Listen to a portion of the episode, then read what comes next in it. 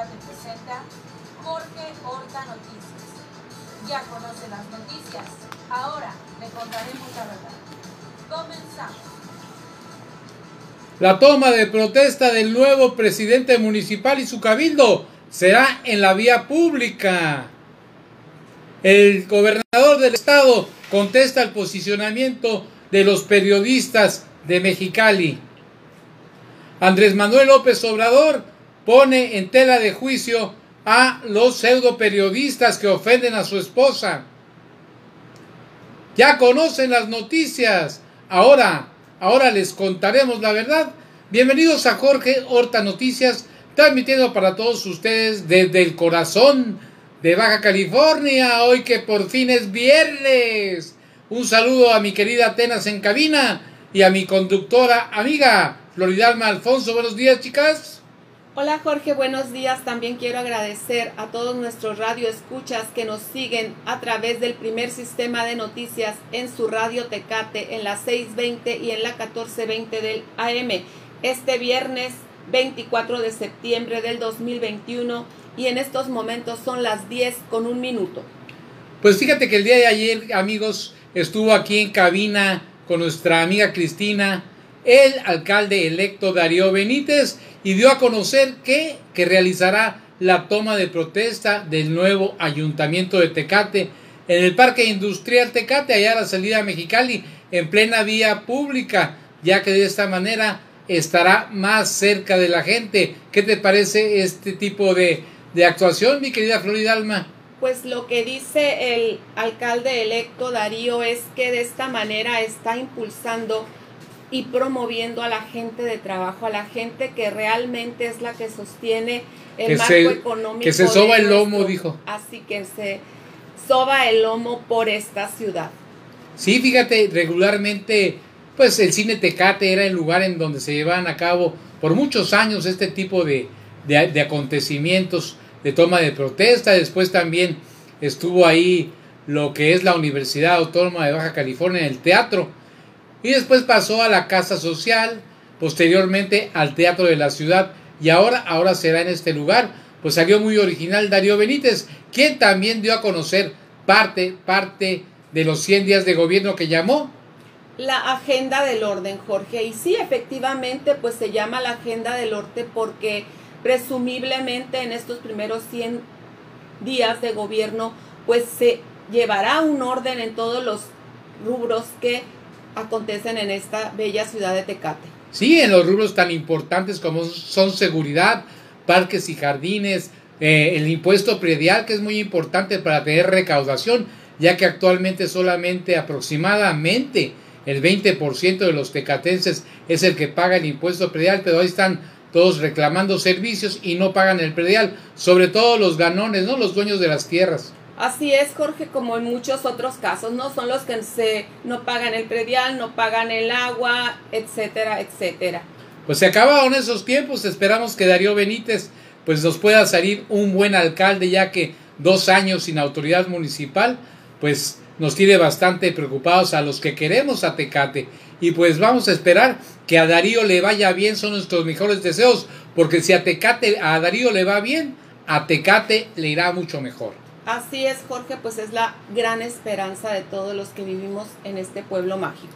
Pues fíjate, Flor, que el día de esta mañana, en la mañanera, el gobernador, ah, el gobernador Jaime Bonilla, pues fue muy duro y contundente acerca del posicionamiento que tiene eh, sobre el encargado, el, el presidente del PAN, Enrique Méndez, y también sobre eh, los periodistas que, que se sienten indignados y se rasgan las vestiduras por la situación de un, de un tal Jorge Eras que, que trabaja en Televisa. A ver si Atenas tiene por ahí eh, la pregunta que le hicieron en la mañanera al... al- el audio. El audio, perdón, el, El audio. audio, el audio del gobernador con respuesta al, A los periodistas. a los periodistas. A ver si lo tienes, mi querida Flor. Sí, Digo, Jorge, pues es que es el posicionamiento que, que toman los periodistas de Mexicali. Que lo estaba transmitiendo en redes, Televisa. El máximo, el máximo auditorio que tuvo 172 a una televisora para un canal tan importante. Se me hace que el señor necesita cambiar su comportamiento para que le pueda ayudar a la empresa. Es más, no tienes por ahí un screen de lo que está, ahorita cuánta gente tenemos nosotros. Lo podemos poner, no para que compare. Y nosotros somos así, ¿eh? Nosotros no somos Televisa. ¿Cómo es posible que lo mantengan? ¿Por qué? Porque la gente no les cree lo que publican. El pueblo está muy informado. Que vayan a las jornadas y que vean lo que el pueblo dice de los medios chayoteros. Miren, está en este momento.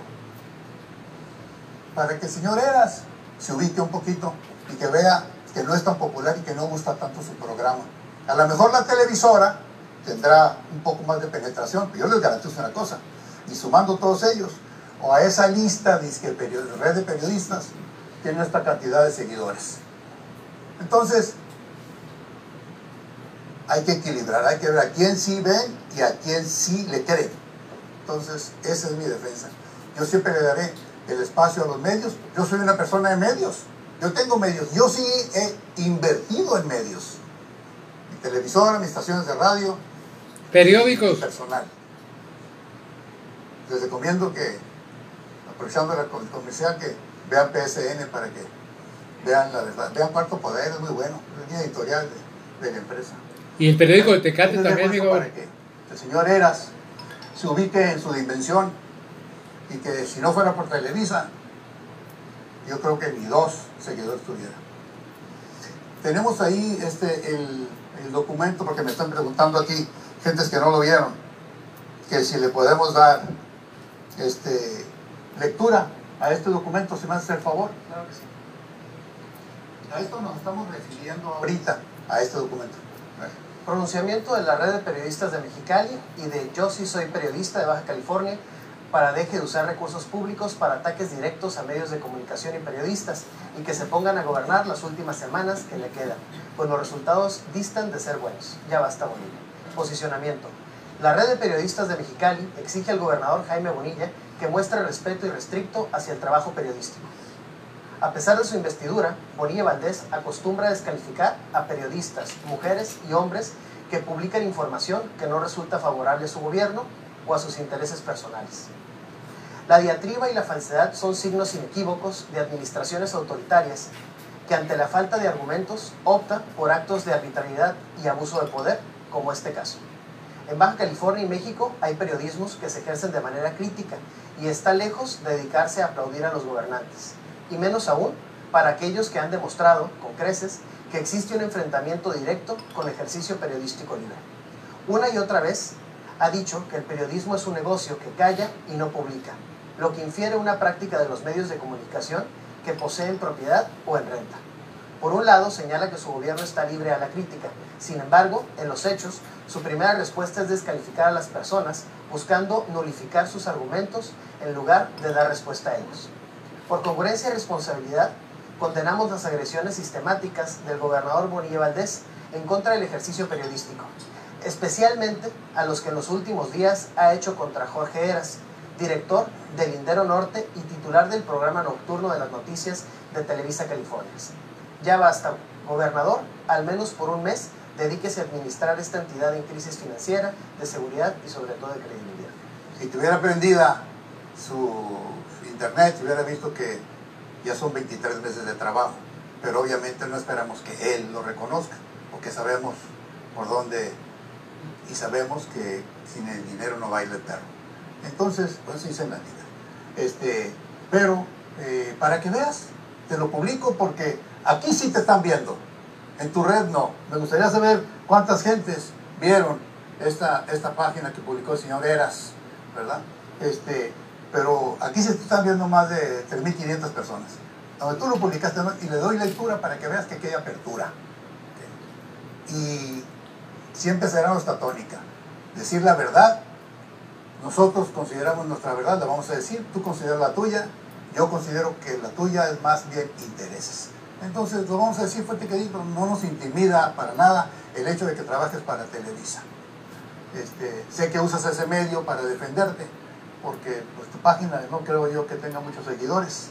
No pudimos ver cuánta gente vio ese, No, para ubicarlo, para que la gente sepa, sí me gustaría que, que supiera. Nueve comentarios creo que tuvo la página.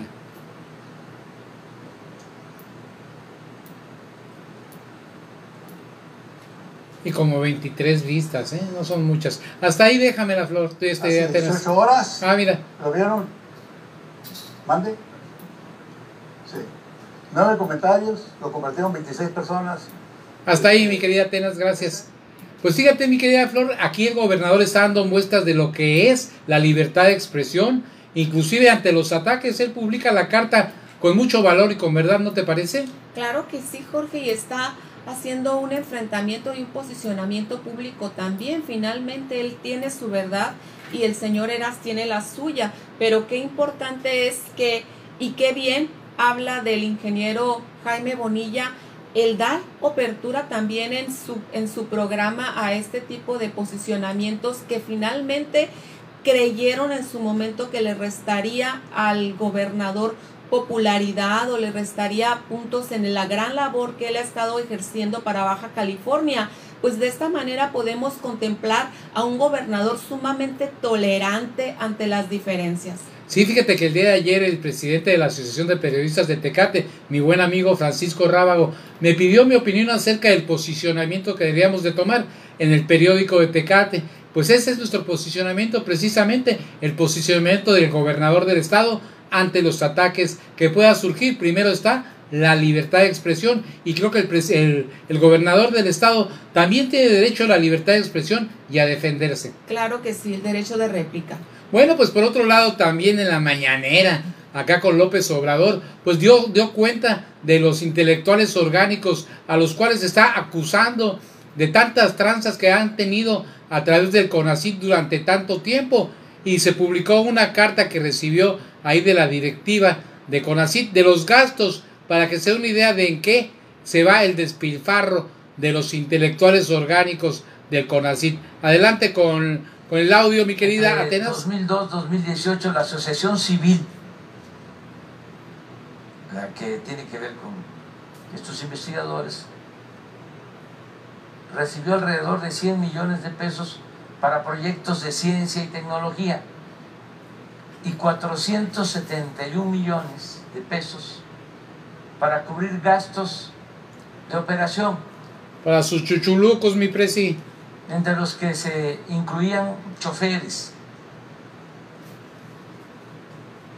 celulares, servicios de bocadillos, salarios e impuestos de alrededor de 40 personas, comidas en restaurantes de lujo y viajes al extranjero. Asimismo, la Asociación Civil adquirió un inmueble de lujo en el centro de Coyoacán. ¿Por qué no en Iztapalapa? O Con la líder. recursos que no justificó ante el CONACIT. Además de que dicha asociación civil fue la instancia responsable de emitir el dictamen en 2007 que justificó las omisiones de las autoridades federales en relación con el rescate de los cuerpos y la ampliación de investigaciones relacionadas con la mina de pasta de conchos. O sea, en un grupo predilecto del régimen anterior. Entonces, como ya no se puede mantener estos privilegios, pues ahora este, se sienten perseguidos. Hasta ahí, mi querida Atenas, gracias, hijita. Pues como la ves, mi querida Flor, ahora se sienten perseguidos esos intelectuales que gozaban con, con tantos privilegios, ¿eh? ¿Qué tal? ¿Qué te parece si te invito a comer a un restaurante y pues que lo pague el sufrido pueblo de México, ¿no?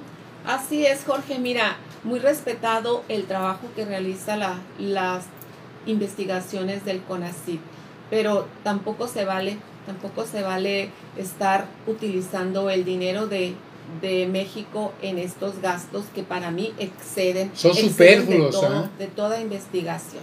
Es como despacharte con la cuchara grande. Aquí hay, mételo a gastos que a cabo lo paga el gobierno. Así y eso es. realmente es una mala práctica que tiene no nada más lo del CONACID, ¿eh?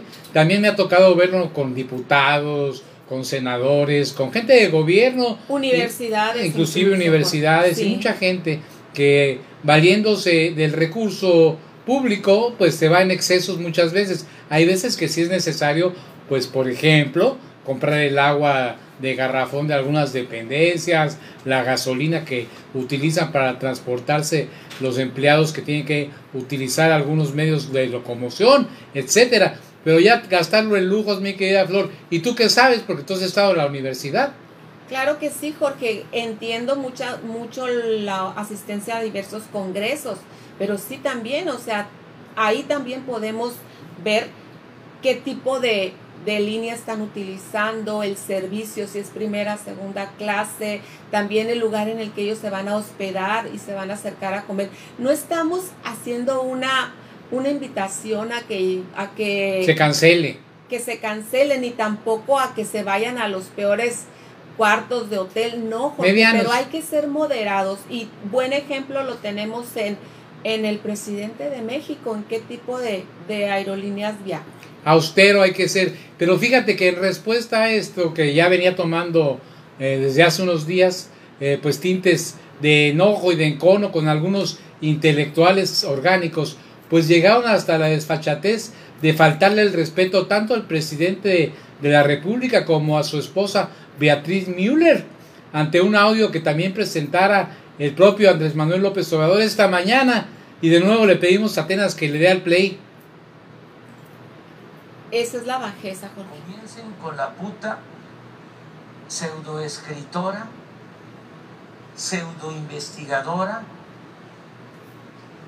¿No saben quién es? La sopilota. Esa idiota que no sabe ni escribir una frase sin faltas de ortografía. Ella no tiene ningún fuero.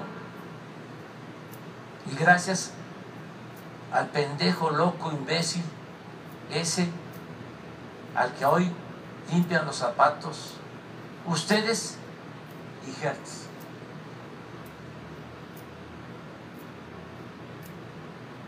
Qué vergüenza, ¿eh? Qué vergüenza. Este, siempre hemos salido de la calumnia ilesos y tenemos tranquilidad en nuestra conciencia, pues lo podemos poner.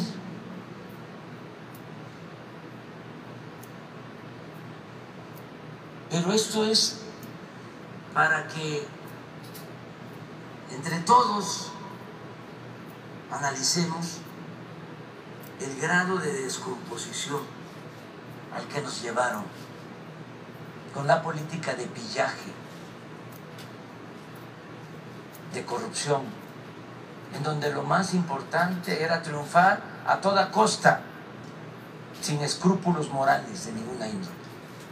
Entonces, cambiar este régimen de corrupción, de injusticias, de privilegios, pues lleva a todo esto, a insultos.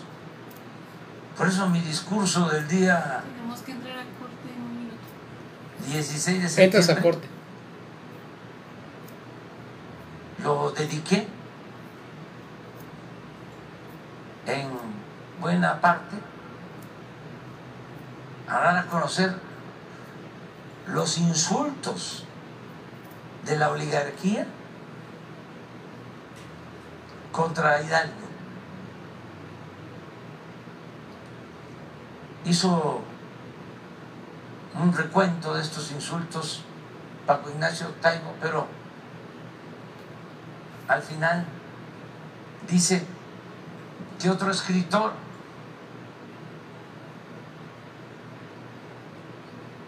hizo lo mismo. Yo no estaba y de esta manera, Jorge, estamos saliendo del aire para irnos a nuestra primera pausa. Con nuestros amigos de Facebook.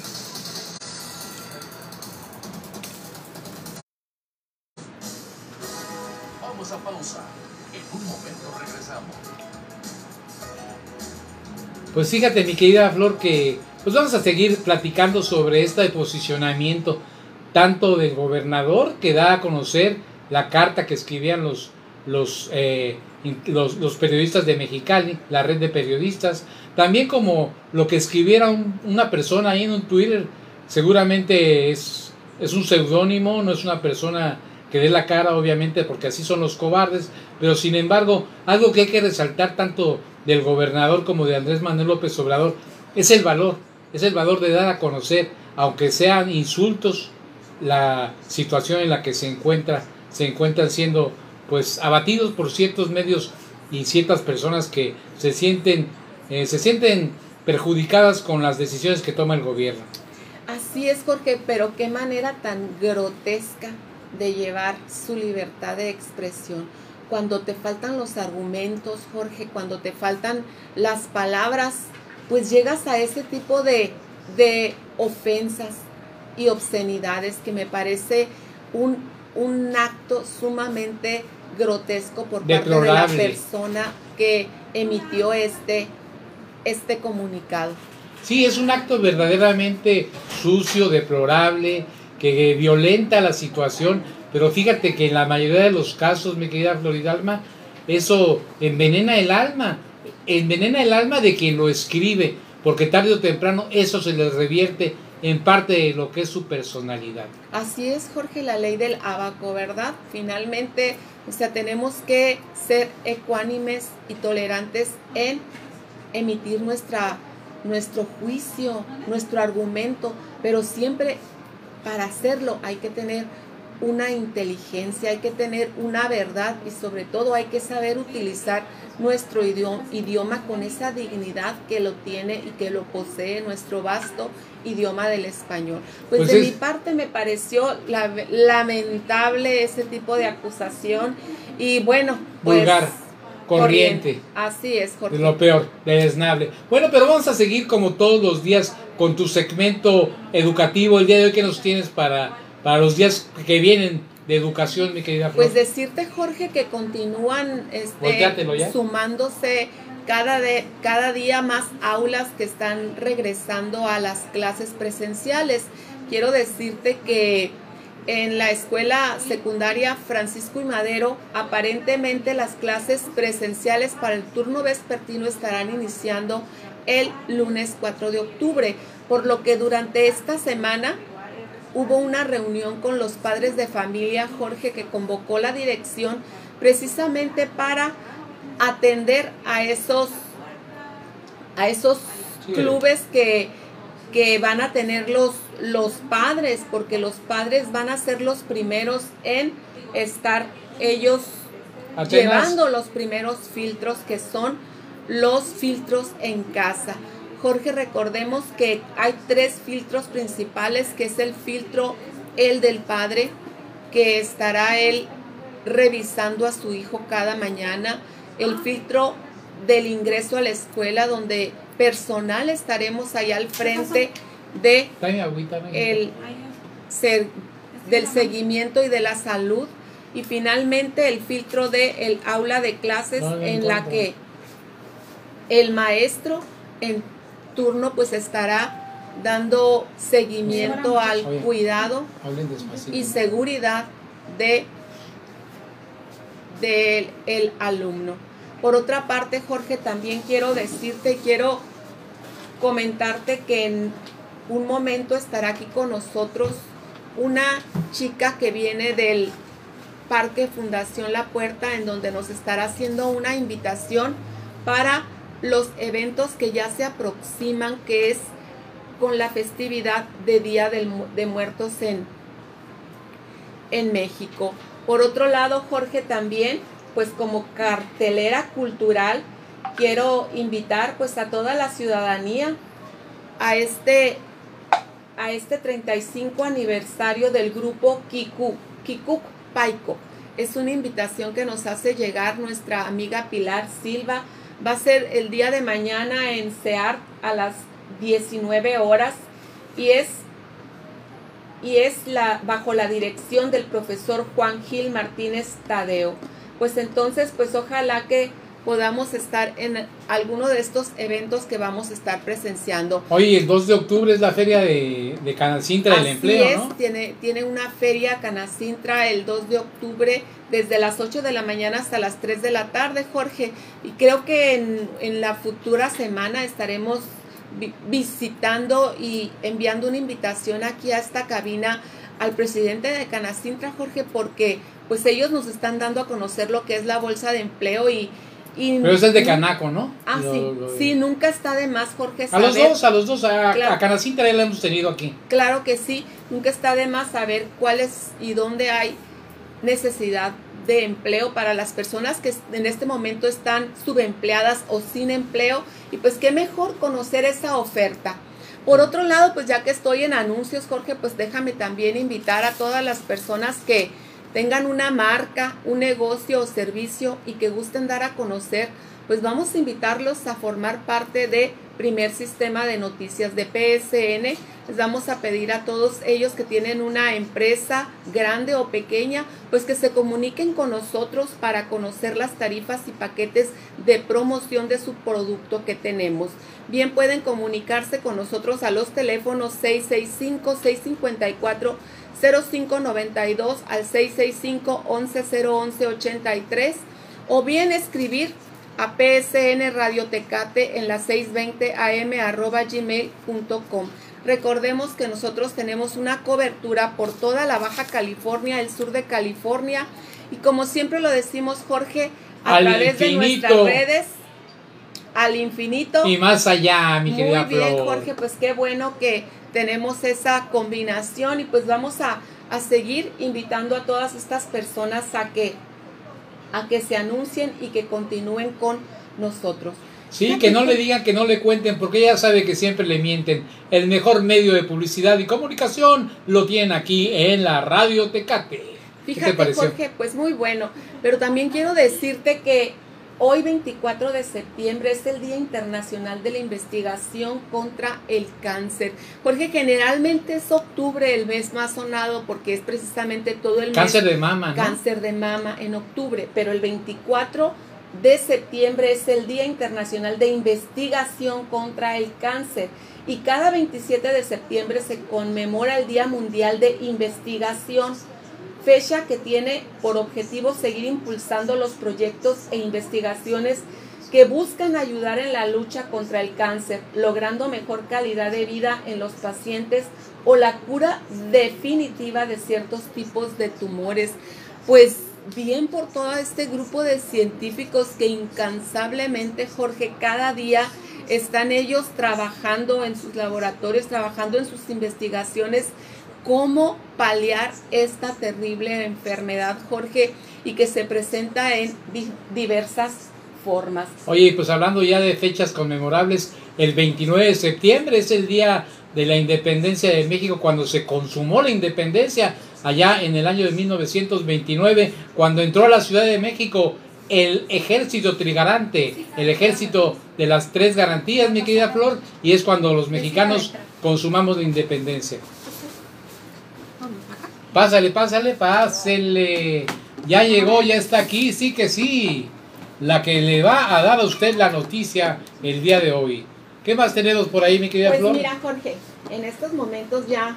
ya ¿Entramos se al aire todavía no? No, todavía no, pero pues voy a platicar un poquito con Jessica, primeramente para, para decirle que durante el, la primavera yo estuve tomando los cursos de primavera Yo en, también, en el parque, tú también fuiste a las clases de inglés y que siempre este, esta cabina va a ser un lugar en el que todos los tecatenses podamos dar dar a conocer qué es lo que estamos haciendo como instituciones y, y pues el parque del profesor Jorge para a pesar de que es aparte de que es un lugar que me encanta es un lugar muy bonito pues lo utilizamos mucho para los diferentes recorridos para ir a Las hacer graduaciones de las escuelas, Flor. Exactamente, a mí me tocó estar en varias ocasiones en los bailes de graduaciones en- de la secundaria allá y de, y de preparatoria y además lucen, lucen mucho los eventos. Es- este parque está auspiciado por Fundación La Puerta y pues de esta manera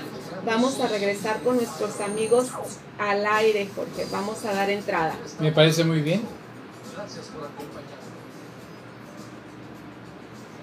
Pues muy bien, Jorge, decirte que en esta mañana nos acompaña Jessica y sé que trae uno de los bonitos eventos que año con año celebran ustedes en el Parque del Profesor y se llama así gracias al profesor Sequel y no es por el magisterio en sí, Jorge. Pero pues vamos a dar la oportunidad a Jessica que nos platique sobre esta festividad. Hola, muchas gracias. Muchas gracias por la invitación y por darme la oportunidad de estar aquí platicándoles del Festival de Día de Muertos que realizamos en Fundación La Puerta y pues claro, ahí en nuestros espacios bonitos del Parque del Profesor. Ya estamos pues a un mes, se está yendo el año muy rápido y pues bueno, ya se imaginarán, nosotros adaptándonos a las circunstancias, pues vamos a celebrarlo de una manera diferente. El año pasado este, lo hicimos en un formato como autocinema este año lo vamos a, lo vamos a continuar de esa manera. Las personas van a poder asistir al evento y van a poder disfrutarlo desde la comodidad de su auto. Y pues bueno, vamos a, estamos preparando un programa muy bonito desde el sábado 23 de octubre. Eh, comenzamos, eh, el evento va a tener apertura a las 5 de la tarde. De las 5 de la, de la tarde a las 10.30 aproximadamente de la noche, pues van a estar, van a estar tanto obras de teatro, va a estar la estudiantina, vamos a tener un, un proyecto que viene desde Tijuana y bueno, viene desde África, es un proyecto que se llama el tren, el tren de la Paz, no sé si lo han escuchado, se ha trabajado mucho en Secut en Tijuana. Y este tren de la paz comenzó en el 92 en Sudáfrica, es un proyecto que ayuda, bueno, que lo comenzó Nelson Mandela y la iniciativa era pues trascender barreras, ¿no? Entonces son cantos, pues son un grupo de niños donde vienen de diferentes regiones, en esa época se llevaba así, y pues bueno, van a estar dentro de, del programa, este, es un proyecto muy bonito, esperemos que la comunidad lo abrace también y que le, les guste, ¿no? Sobre o sea, ¿cuál va a ser la mecánica? Tú vas a llegar en tu carro, te vas a estacionar y ahí va a haber varios espacios, me imagino, y ahí desde ahí vas a estar viendo viendo la proyección o cómo va a estar? Exactamente, desde ahí van a, se está, pues va a estar el escenario ya plantado. ¿Van a tener una pantalla o...? Van a haber pantallas, este, y sobre todo pues vamos a, vamos a decorar con un altar, ¿no? Un altar de muertos para conmemorar también. Y lo van a estar proyectando en las pantallas, me imagino, ¿verdad? Va a haber hack dogs, palomitas, refrescos y todo aquello que se ocupa en los autocinemas. Claro que sí, vamos a nos van a visitar food truck para esto de la comida, la verbena popular. Vamos ya me imaginaba yo, porque si no, pues no. No, no, no, no, no, no, es autocinema. ¿Tú has ido a algún autocinema, Florida? Claro que sí, Jorge. De hecho, el año pasado, el que tuvieron ustedes, yo llegué un poquito antes porque yo iba precisamente a los andadores. Y también, pues, en la, en la UABC, ahora que ha estado muy de moda el autocinema. En el CEAR me tocó ir a ver ahí un concierto. Ha sido un paliativo para continuar la cultura a través de estos medios en este momento en el que pues los grupos numerosos en distintos lugares pues no, no son posibles y sobre todo seguir cuidando todas las medidas de seguridad. El grupo de, dices que va a estar la Tuna Real de Tecate, y ellos también te van a grabar en vivo la función o ellos sí van a estar en concierto al aire. Eh, todas las presentaciones van a estar en vivo. Sí, pero se van a proyectar al mismo tiempo, me imagino, ¿verdad? exactamente, así que van a poder disfrutarlo, ¿no? Van a poder observarlo y pues evidentemente nosotros no hemos querido dejar de lado el evento y es por eso que lo estamos en esta modalidad, ¿no? A lo mejor no vamos a tener como la capacidad que regularmente tenemos porque eh, anteriormente el evento iniciaba Va a ser cupo limitado entonces. Exactamente, entonces nosotros tenemos 230 autos, la capacidad que tienen para que puedan estar ahí eh, disfrutando. Pero pues va, está la oportunidad de que hay personas que pues a lo mejor llegan, se quedan un rato y se van. Ah, o sea, no, no tienen que reservar, así como vayan llegando, van entrando. Como vayan llegando, lo que vamos a ofrecer son 60 lugares para personas que vienen foráneas, que vienen de, de otros estados, para que tengan la oportunidad de asegurar el espacio, ¿no? Es, es lo que vamos a ofrecer para que puedan también disfrutar. Oye, estos son 60 y 140 para los locales. Exactamente. Pues qué bien, fíjate, me da mucho gusto. Yo he estado en varios festivales de ahí del Día de Muerto cuando pues todavía no existía el COVID, ¿verdad mi querida Flor? Y pues veíamos los altares, muy creativos los altares, ahí me llamó mucho la atención, ahí en su tiempo el, el altar que hiciera nuestra amiga Lorena Brambila, acerca de la familia Brambila, de nuestro querido amigo Eric, Eric Brambila, ¿te acuerdas Florida? Claro que sí, compañero. de la secundaria y amigo de toda la vida. El profesor. Marcos Brambila, un artista, la maestra. Marta y este y el hijo de Lorena. Jorge. Sí, sí, así es, Álvaro. Estuvo trabajando Álvaro en este la realización de este altar y en cuanto a los altares va a haber el, el concurso de altares que año con año se realiza en la, par- con la participación de las escuelas o, o en esta ocasión. En esta ocasión lo estamos dejando de lado pues por toda esta contingencia y algunas cuestiones que apenas supongo que se están adaptando, ¿no? El sistema educativo nos ha venido a apoyar desde hace muchos años, pero vamos a tener concurso de Catrinas, eso sí va, vamos a tener en el evento, así que están invitados, ya está muy pronto a salir eh, la convocatoria para las personas que están interesadas en inscribirse. Y pues la idea es que la, la comunidad esté al tanto de la página que tenemos en redes sociales de Festival de Muertos Fundación La Puerta, así lo pueden encontrar y ahí estamos comunicando toda la información referente al evento. Oh, pues ojalá que tengan un buen concurso y buenos jueces, porque me ha tocado ver algunos concursos que de plano, ¿eh? Eh, yo recuerdo que asistí ahí en el CEAR hace unos años a un concurso de Catrinas y uno de los que ganó fue una persona que, porque era un niño que venía disfrazado de calavera náhuatl, fue el que ganó, pues totalmente fuera de lugar, porque la Catrina, pues es la que dibujaba posadas en sus cuentos, en sus revistas, esa dama elegante que va con sombrero y toda la cosa. Ojalá que tenga buena tino. ¿Y cuáles van a ser los premios? Pues vamos a tener tres premios y estos premios eh, regularmente nosotros buscamos patrocinadores que nos apoyen, o sea, van a ser en especie, no, no, no damos en efectivo. Y en especie, pues el, el tercer, el tercer lugar son dos mil pesos, el segundo lugar es, es mil y el primer lugar, dije tercero, ¿verdad? Sí, te- Tercero, segundo y el primero es de tres mil. Ah, bueno, mil, dos mil y tres mil. Más fácil, de atrás para adelante. ¿Alguna otra pregunta, mi querida Flor, acerca de este festival tan importante? Para recordar y reafirmar, es el sábado 23 Sábado de 23 octubre, de octubre. ¿A partir de qué horas?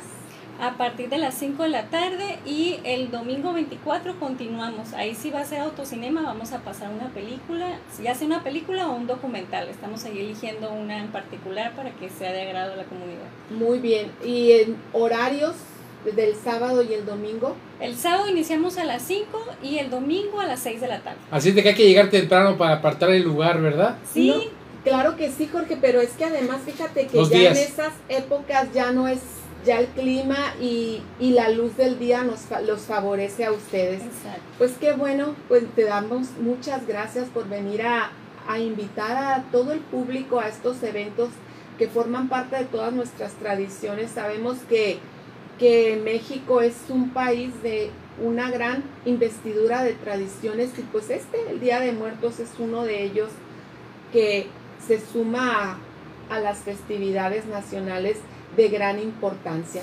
Jessica, ¿algo que quieras agregar ya para irnos? No, pues muchas gracias por la oportunidad. Los invitamos sábado 23 y domingo 24 de octubre para celebrar juntos el Festival de Día de Muertos de Fundación La Puerta. Pues muchísimas gracias, mi querida Jessica. ¿Qué tenemos por ahí, Flor de Notas? Pues en, Ah, ya nos este vamos a momento, corte. en este momento vamos a retirarnos del aire, Jorge, para acudir a nuestra siguiente segmento con nuestros amigos de las redes sociales. Muy bien, me parece muy bien. Muchas gracias. Pues muchas gracias, Jessica, y aquí estamos a tus órdenes cuando quieras agregar alguna otra información. Con toda, con toda confianza, cuando tengan algunos otros eventos y que nos quieras dar a conocer, pues adelante. Ah, les agradezco mucho. Que tengan un lindo día y buen fin de semana.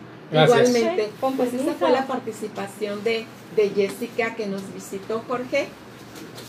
Sí, mi querida Flor, ¿y qué más noticias tenemos para el día de hoy? Porque creo que nos va a casar el tiempo de tanta nota que hay, ¿eh? Ya sé, Jorge, fíjate que pues te- teníamos una nota muy buena, pero esa pues yo creo que la vas a tratar en, en el siguiente bloque, Jorge. La, de la, la- la detención Lo de la detención de Sí, ya que Jorge, regresemos al aire. Así es. Ahorita Pero por lo pues pronto. sí, por lo pronto decirles a, a todos nuestros amigos que, que pues ya apareció una, una lista de las vacunas apropiadas para ingresar al país de a Estados Unidos. de Estados Unidos, Jorge. Déjame hacer una acotación antes de que continúes con esta lista.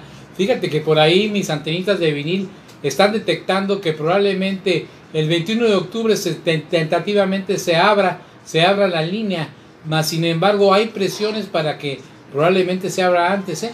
A ver, adelante con tu nota, mi querida Flor. Pues sí, Jorge, ayer estaba comentando el doctor Pérez Rico que era muy obvio que no se iba a abrir este, este 21 de septiembre, ya que pues Estados Unidos anticipadamente pues iba a, a mostrar las medidas de, de ingreso, ¿verdad? Entonces ya por lo pronto se dijo que si no tienes el esquema completo de vacunación, pues una prueba, ¿verdad? Una prueba que te que indique que no tienes COVID y que sea tomada en los tres días anteriores a que tú ingreses al país.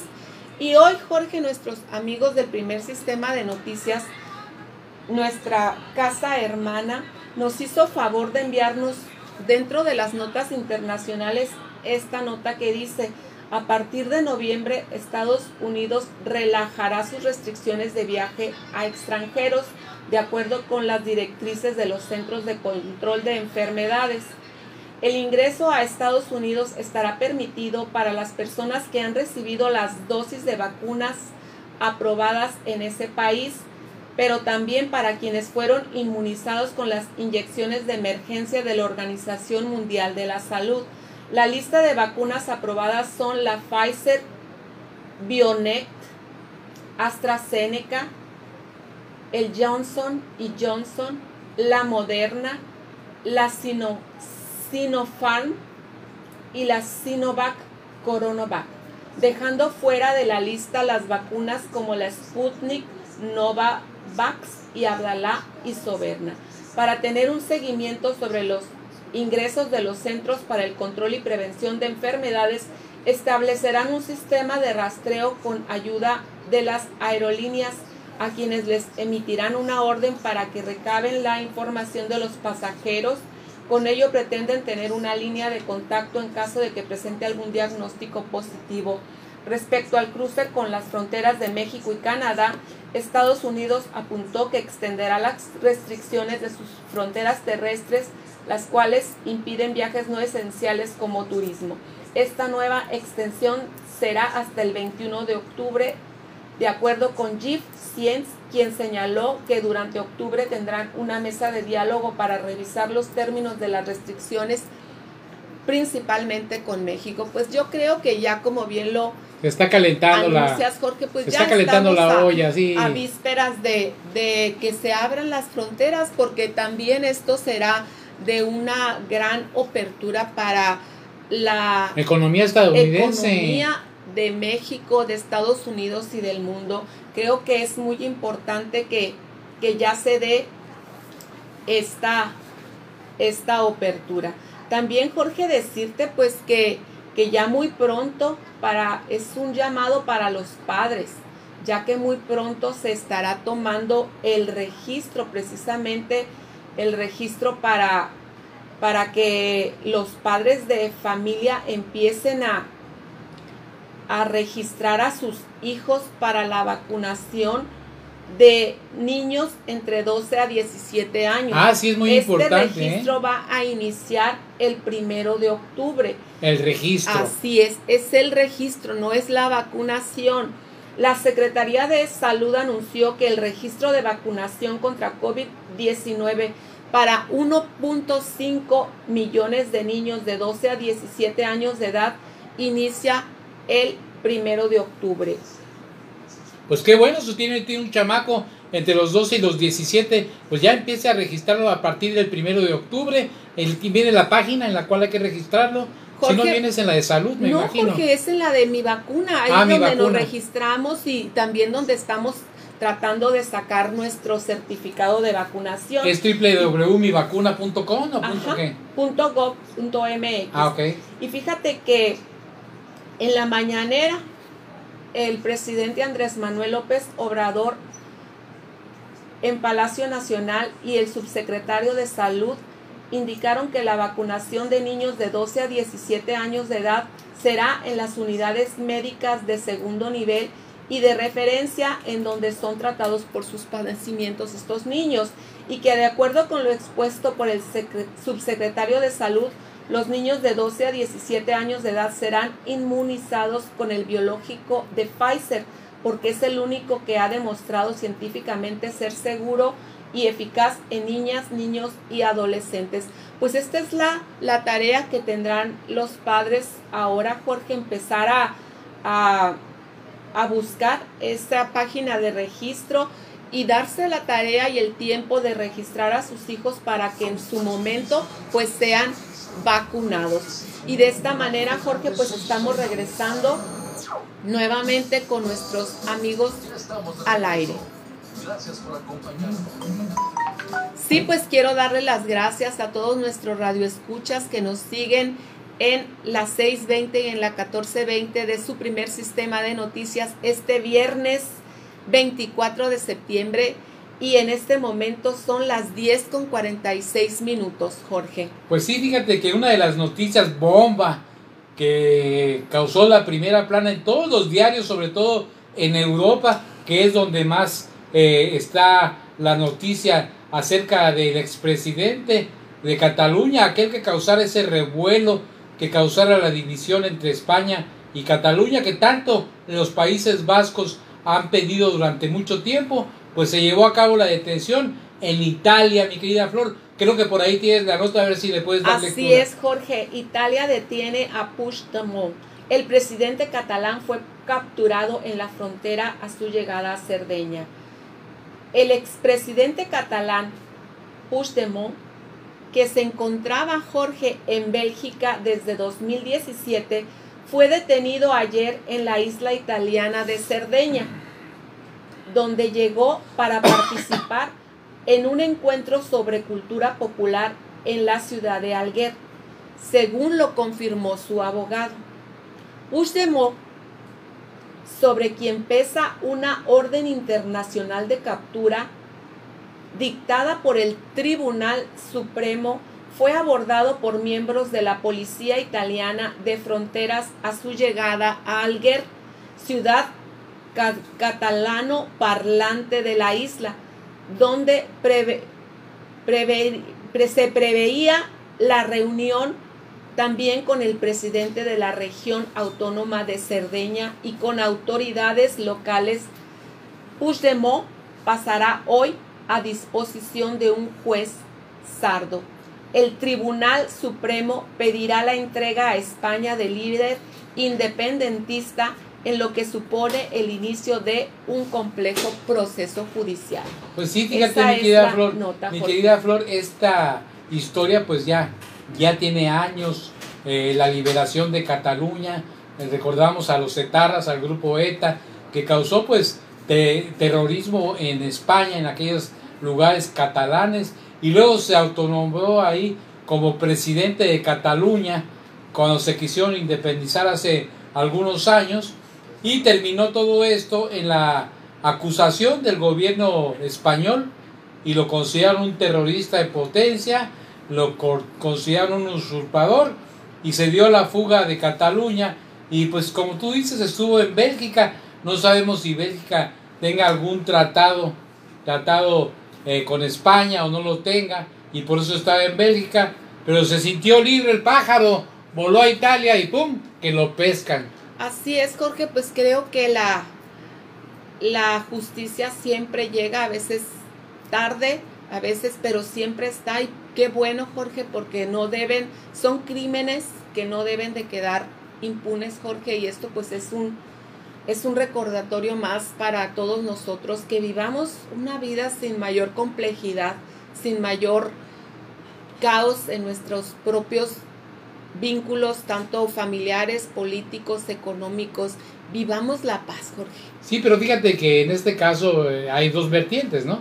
Hay quienes lo consideran un liberador de, de Cataluña y hay quienes lo consideran, pues, que delinquió a- al tratar de, usurpar el poder. Pero, pues, sin embargo, todo es de acuerdo al cristal por donde se mira, porque en Cataluña tienen un gran número de seguidores, así como Donald Trump en Estados Unidos y como Ricardo Anaya en México, por poner una comparación. Bueno, vamos a otra nota, mi querida Flor. Muy bien, Jorge. Pues fíjate que, que reafirma el gobernador Jaime Bonilla Valdés el sentido de la justicia con la entrega de permisos transporte público a choferes.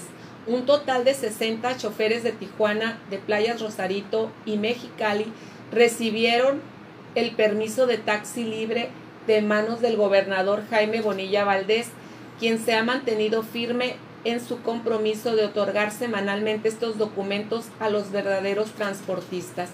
En reiteradas ocasiones, el mandatario estatal ha expresado que esta acción es parte de su política de acabar con el caciquismo en el sector transportista, para lo cual creó el Instituto de Movilidad Sustentable en esta administración estatal. Oye, fíjate que hablando de los taxistas, me enteré que los taxistas de Tecate están muy inconformes porque pues el gobierno quiere regularizar sus operaciones y el gobierno está tratando de que todos los taxis tengan ahí una, una computadora, una laptop o una tableta para que funcione a base de, de, taxímetro. Esta tableta tiene un costo de 10 mil pesos aproximadamente y pues alegan los taxistas que está muy cara, 10 mil pesos y que además los pueden asaltar y se las pueden robar. Pero pues yo creo que deberían de practicar con el gobernador para llegar a un acuerdo de que esta tableta pues tenga, tenga los códigos necesarios, primero para que si se la roban, identificarla rápidamente. Y segundo, pues tratar de que les cueste pues esta tableta en abonos, que la vayan pagando, porque también a final de cuentas es poco lo que invierten los taxistas en su equipo y pues es un negocio redondo tener un taxi, ¿eh? Claro que sí, Jorge, pues además es tu, tu vehículo, ¿verdad? Es tu negocio. Tu negocio, así es. Mira, Jorge, también yéndonos a otras notas nacionales, pero que corresponden a nuestra región de la alcaldía de Tijuana, nos llega esta nota y también gracias a nuestros hermanos de primer sistema de noticia que no las envían, la Secretaría de Economía Sustentable y Turismo da a conocer que dio inicio el primer encuentro binacional de turismo de salud que anticipadamente lo habíamos convocado, Jorge, en el que se reúnen inversionistas y personal médico del estado de California, Estados Unidos, así como de Baja California y otros estados de la República Mexicana. El titular Mario Escobedo Cariñán compartió que el turismo médico es uno de los principales fuentes de ingreso para la entidad que en el año 2019 este sector dejó una derrama económica de 1.800 dólares. Y bueno, 1.800 millones de dólares. Y tras una caída del 40% en 2020, para 2021 pretenden superar lo recabado ante la pandemia.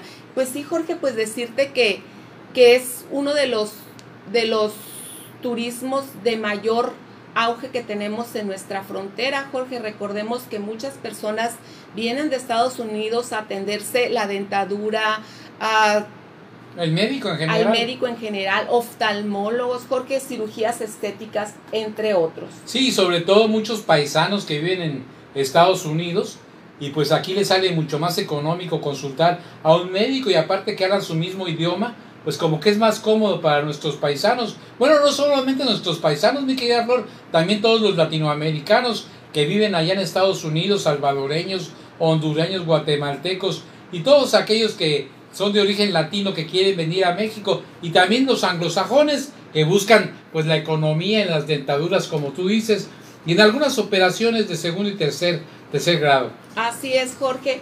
Y bueno, pues también decirte que ya este domingo es la última verbena Colores por México en IMUS.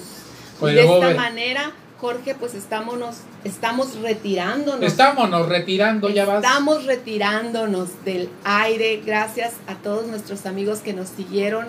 Los esperamos aquí el próximo lunes. Gracias por recibirnos en sus casas y en sus autos. Gracias Atenas por tu ayuda en controles y a ti Jorge por el análisis puntual, chusco y exacto de la noticia. Soy Floridalma Alfonso y les deseo un precioso fin de semana. Pues gracias a Dios es viernes, vaya y diviértase, haga algo, tire la hueva, descanse, haga lo que quiera y nos vemos el próximo lunes. Dios mediante, cuídense mucho que Dios los bendiga. Soy Jorge Horta. Abur.